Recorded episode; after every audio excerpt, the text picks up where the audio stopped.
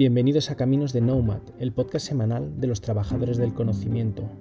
El podcast donde hablamos sobre nuestras vivencias y experiencias en este arduo camino. Somos una comunidad de trabajadores del conocimiento, gente como tú, que tras décadas trabajando por cuenta ajena, hoy vive de lo que ha aprendido. Unos ya lo hacemos a tope y otros estamos comenzando en ello, pero todos queremos compartir lo aprendido porque sabemos que nuestros éxitos, nuestras dudas y también nuestros fracasos os ayudarán a sacar lo mejor de cada uno de vosotros. Coge tu billete que comienza el viaje. Si habéis oído el episodio de la semana pasada de Caminos de Nomad, es muy probable que ya sepáis de qué va el de esta semana. Y si no lo habéis oído, os recomiendo muchísimo que lo oigáis. Bienvenidos, bienvenidas otra vez. Esto es Caminos de Nomad, yo soy Danae Cortés y esta semana os traigo la continuación de una charla estupenda que tuve con Ignacio Gavilán sobre su libro Robots en la sombra. Hemos hablado de tecnología, hemos hablado de los robots en la sombra, del impacto que ha tenido su llegada y a mí todo esto me lleva a pensar todos los cambios que estamos sufriendo como mm. sociedad, eh, mm. sufriendo o, experimentando, que me gusta mucho más, como sociedad, porque esta tecnología, estos robots en las sombras, más los que no están en las sombras, nos vienen a ayudar y a cambiar pues la forma que hacemos las cosas, lo que pensamos e incluso a veces lo que sentimos, ¿no? Porque tú has dicho, es pereza, es miedo. Y yo que trabajo, ya sabes, en la parte de los recursos humanos, siempre pienso, es que esto que ha venido para quedarse y la parte de los recursos humanos tradicionalmente se ha visto como una cosa aledaña al negocio y, que, y más fuera, pero la realidad es que con los cambios tecnológicos que estamos teniendo, la función ha cambiado radicalmente, porque, a ver, no se me ocurre nada más procedimental que hacer una nómina. Eso para empezar, pero entiendo que también el tipo de talento que tú necesitas tener en tu empresa con todos estos cambios tecnológicos también ha cambiado radicalmente. ¿Qué nos está pasando ahí? Desde la parte de tu tecnólogo, ¿qué, nos está pasando? Mira, te voy a razonar antes, o te voy a contar antes, Dani, alguna cosa, a lo mejor los que nos escuchan no lo saben, cosas, aplicaciones para recursos humanos alucinantes. o sea, en recursos humanos, como igual que cualquier otra parte, tiene lo que tú decías de la nómina, tienen cosas administrativas, bueno, pues para ese área como para cualquier otra, se pueden automatizar cosas.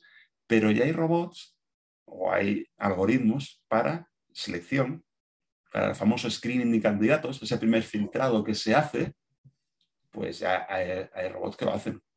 Te hacen el screening y filtrado de currículum. Más alucinante, la entrevista. la típica entrevista que te dicen, vete a hablar con recursos humanos, ya hay robots para hacer esa entrevista. Que es una cosa un poco particular, pero hay ventajas que se, que se dicen que tiene entrevistar con un robot. Y una de ellas es que son más neutrales. O sea, porque las personas empatizamos o no empatizamos. Entonces, un entrevistador humano, pues al quien tiene enfrente le puede hacer gracia o no, caerle bien, caerle mal, y puedes no tratarle igual. Incluso, pues si tú estás entrevistando a cinco personas el mismo día, a lo mejor al último estás cansado hmm.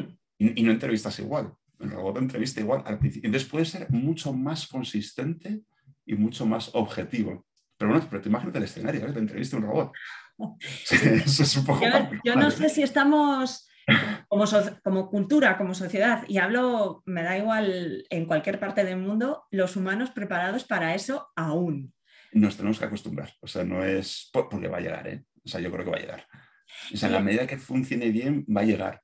Entonces, lo que sí que digo, un poco, yendo a lo que realmente era tu pregunta, y que ya no es tan tecnólogo ni es específico de los robots, ¿eh? lo que sí que está muy claro como como actitud de los humanos, pero no por los robots en, concreto. La tecnología en general, el ritmo de cambio, es, bueno, lo que decimos un poco en el tema de Noma, tiene que estar aprendiendo toda la vida. Entonces, una cosa que yo creo que tiene que buscarse en los recursos, aparte de la base de formación que tenga, que todo lo que sepas es buena y te va a venir bien.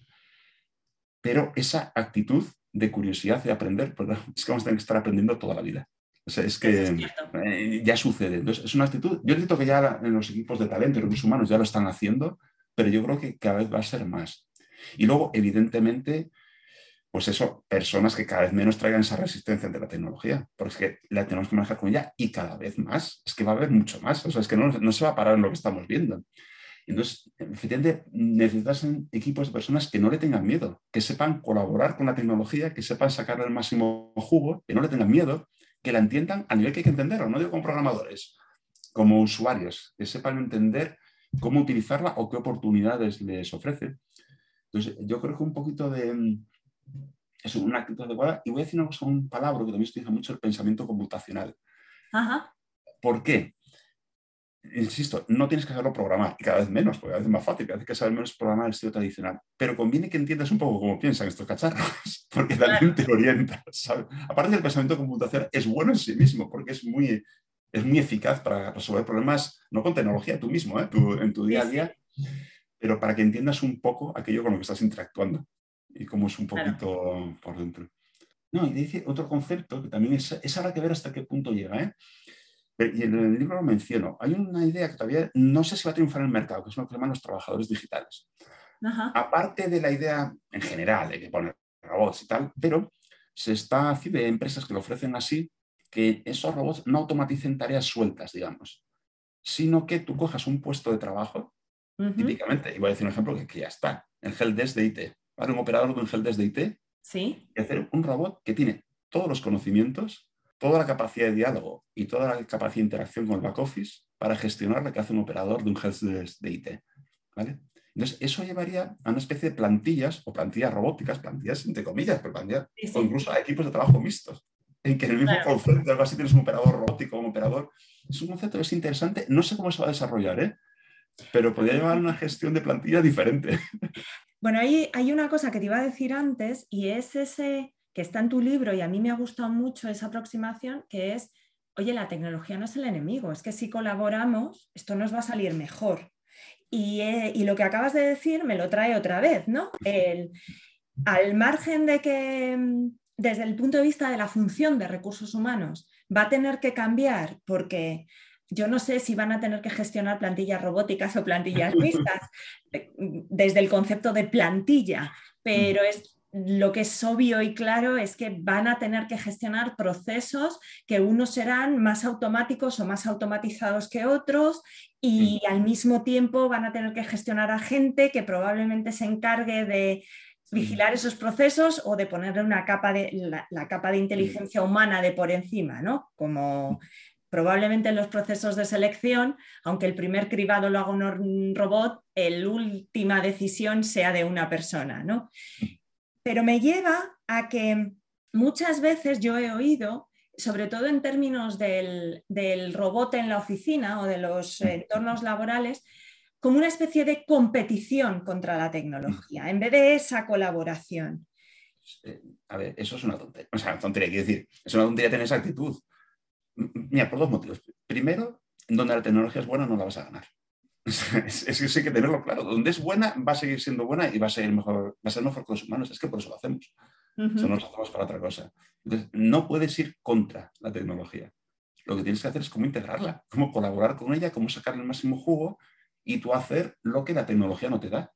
Que además normalmente es lo que más debería motivar. Es la parte más creativa, más de estrategia, más, más de visión, más de relación. Entonces, mm, o sea, es que hay que cambiar de actitud. O sea, no, puedes, o sea, ni puedes, ni debes, ni competir con la tecnología. O sea, la tecnología se hace para que nos ayude, no se hace para otra cosa. Evidentemente, hay fabricantes que también querían hacer su propio negocio, eso es lógico, pero siempre, visto en general siempre se ha hecho para que nos ayude. Entonces, tienes que ser consciente con esto, utilizarla y luego vamos a ver eso, que la competición contra la tecnología no vas a ganar. Eh, en, donde ya en donde es buena, o sea, no vas a ganar. Entonces, mejor preocúpate de ser bueno en donde la tecnología no llega, en ser muy bueno utilizándola y sacándole el máximo jugo que te potencie. Y desde luego competiciones, vamos, desaconsejadas. totalmente. A mí hay una cosa que dices en el libro que me ha gustado mucho, que es algo así como de usar los robots como de pinches para hacer recados a que sean de trabajo, ¿no? Es la frase es algo así. y, y, yo y yo creo que eso, que me parece súper potente, implica como un cambio de, de mentalidad. Esto tengo un ordenador de sobremesa que me hace el Excel o me hace lo que sea, por ejemplo, el sistema de nóminas, a de verdad trabajo con un sistema que probablemente la parte más administrativa sea tan potente que me ayude y al mismo tiempo en el otro lado de la balanza yo me tenga que reconvertir, porque el trabajo tal y como lo conozco ya nunca más será así, ¿no? Fíjate que hay empresas que entre sus mensajes mm, hablan de un robot para cada trabajador, pero un poco al estilo, o sea, piensa un poco lo que fuimos ahora con un asistente virtual, desde un Siri compañía o, un altavoz inteligente.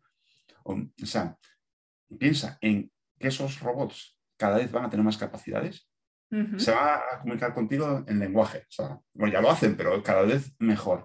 Y van a ser capaces de hacer muchas tareas. Pues te pueden gestionar tu agenda, pueden enviar... Este Entonces, ah, van a acabar siendo unos ayudantes. O sea, tú que estás haciendo el trabajo es el más de humano, más de relación, más creativo, más tal. Y efectivamente, vas a tener un robot. Bueno, adquirir la forma que sea al final, ya un poco el mercado irá diciendo.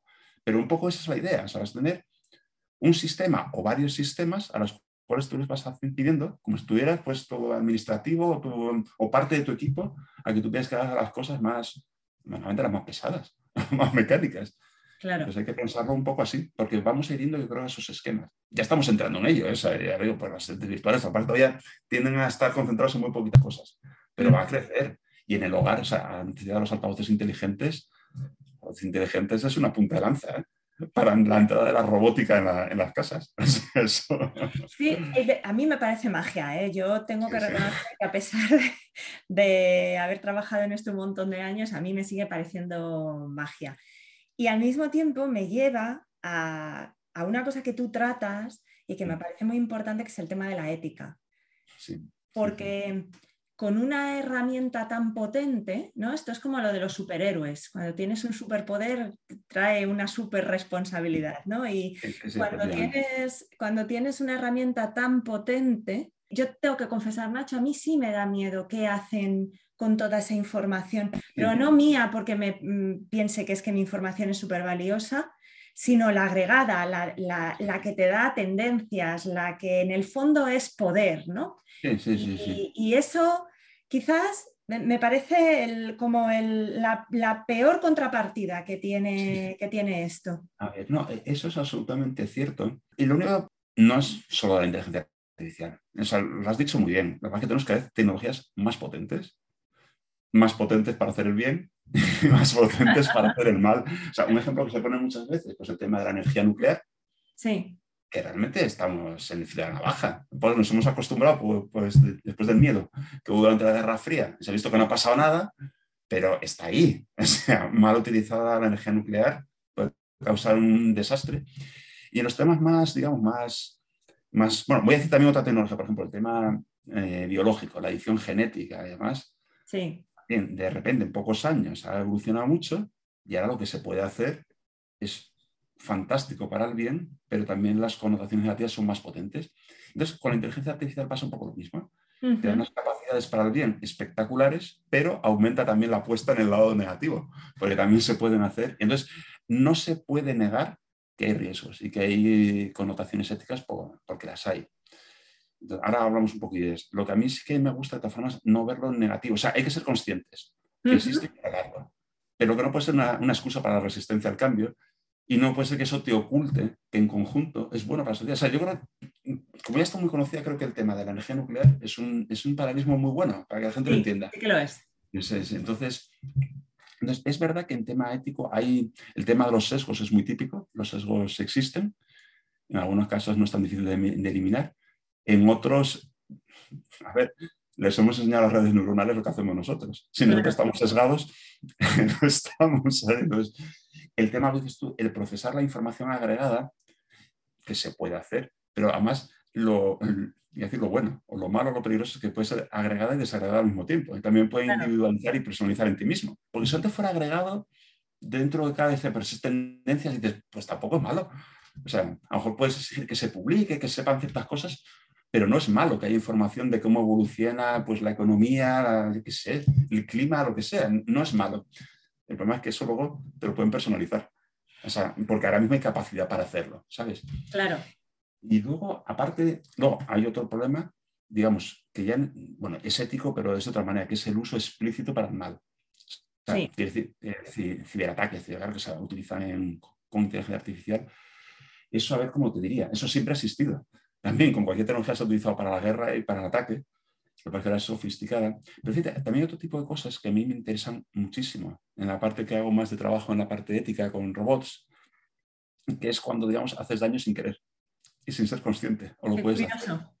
Y entonces eso implica mucho a los robots, más a los robots físicos que a los robots software, pero los robots conversacionales también pueden estar implicados, porque los robots cada vez más implican relaciones emocionales con las personas. Y además se están haciendo un poco para eso. Claro. Y no tiene que ser forzosamente para el mal, o sea, es bueno. O sea, no es malo que haya una cierta empatía, entre comillas, entre el robot, el chatbot que te pone, pero claro, cuando entras en el tema emocional, puedes eso, incluso hacer daño sin querer. En este caso, o sea, yo estoy trabajando en el tema un poco del uso social de los robots, social Sí. eso para...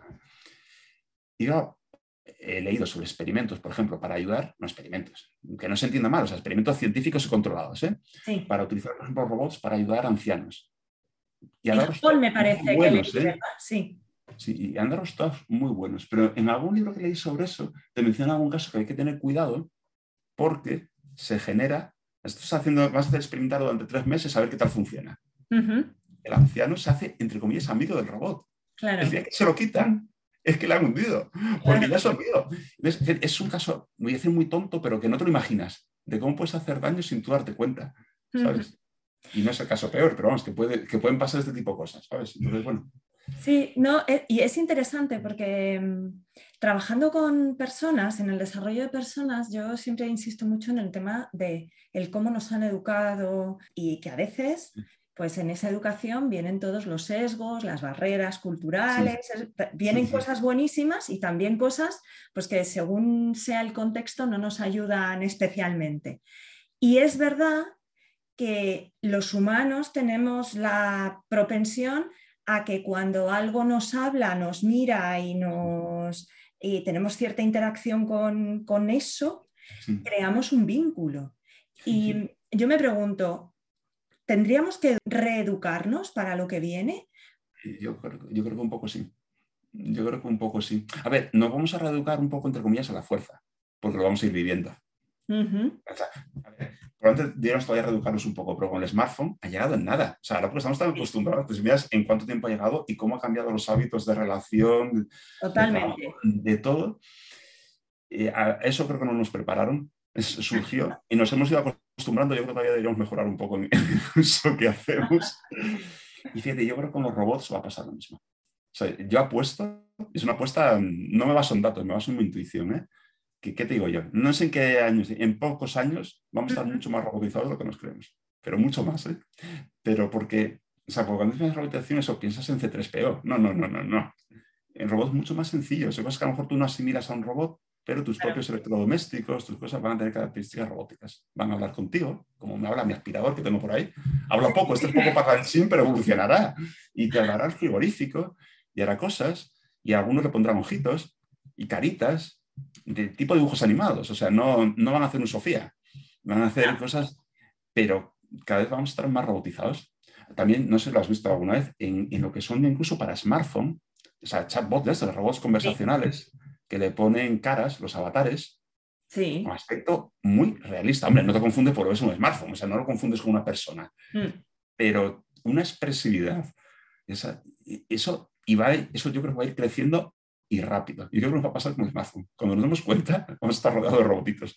Entonces, Bueno, pues habrá que, habrá que aprender. Yo creo que quizás en nuestra vida particular llegarán un poco más tarde, pero lo que sí que veo súper claro es que a la oficina o a los entornos de trabajo han llegado ya, pero es que van a llegar muchísimo más. Y yo creo que todos los que todavía estamos en el mundo laboral vamos a tener de- en cierta manera que, que reajustarnos.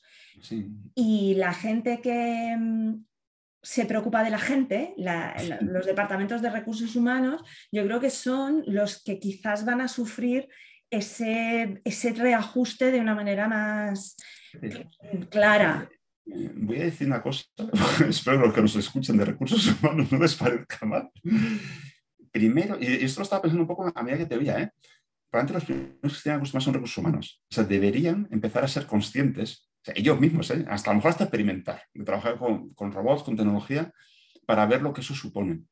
Pero sí que van a tener, yo creo que cierta, voy a decir, presión, ¿vale? Para hacer tanto los procesos de selección, buscar ese tipo de habilidades más de ser relacionada con tecnología, aprender, como para hacer programas de transformación cultural y probablemente pronto. ¿eh? Pero claro, quizás serían transformar ellos mismos los primeros, creo que, o sea, porque también...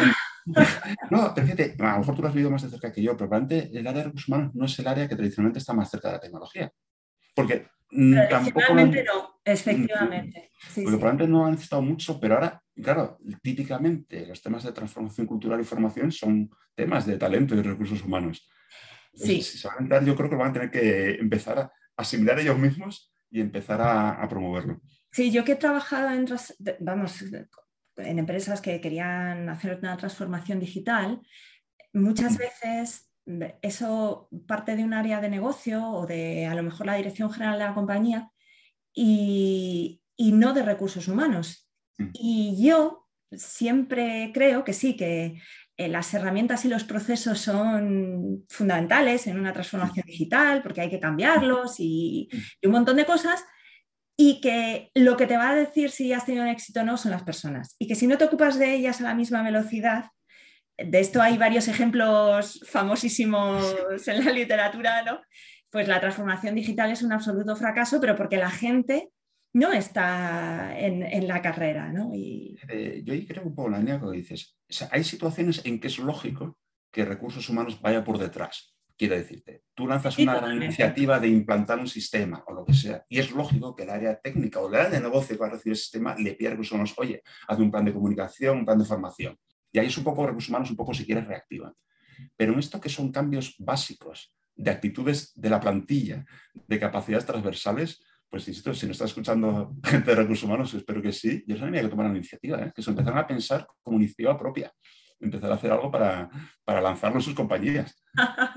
bueno, les dejamos que nos llamen entonces. Sí, sí, sí, les dejamos que nos llamen.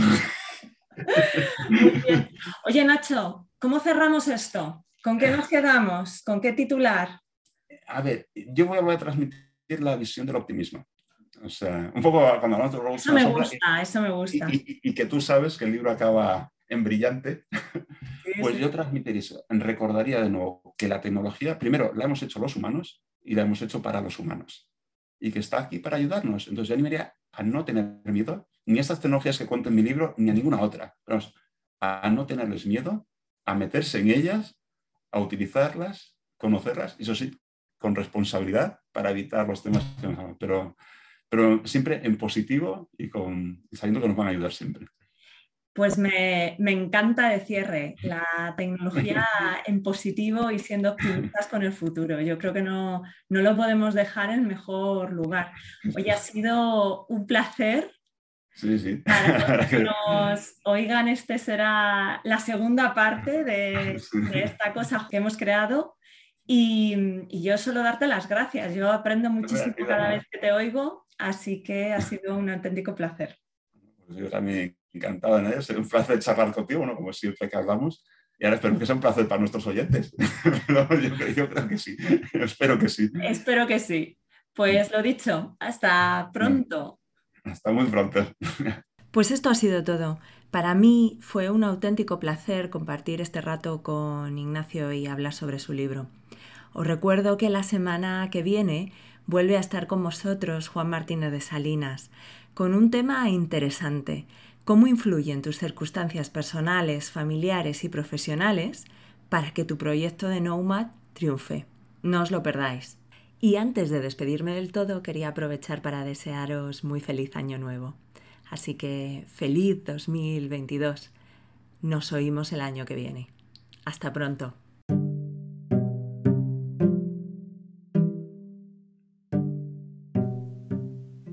Hasta aquí un nuevo capítulo de Caminos de Nomad, el podcast semanal de los trabajadores del conocimiento. Si te ha gustado, ya sabes, comparte y difunde conocimiento. Es gratis y sencillo. Comparte en tus redes sociales, danos un 10 en tu plataforma de podcasting favorita o casi mejor, envíaselo a quien creas que le puede ser de interés. Hasta la semana que viene y saludos digitales para todos.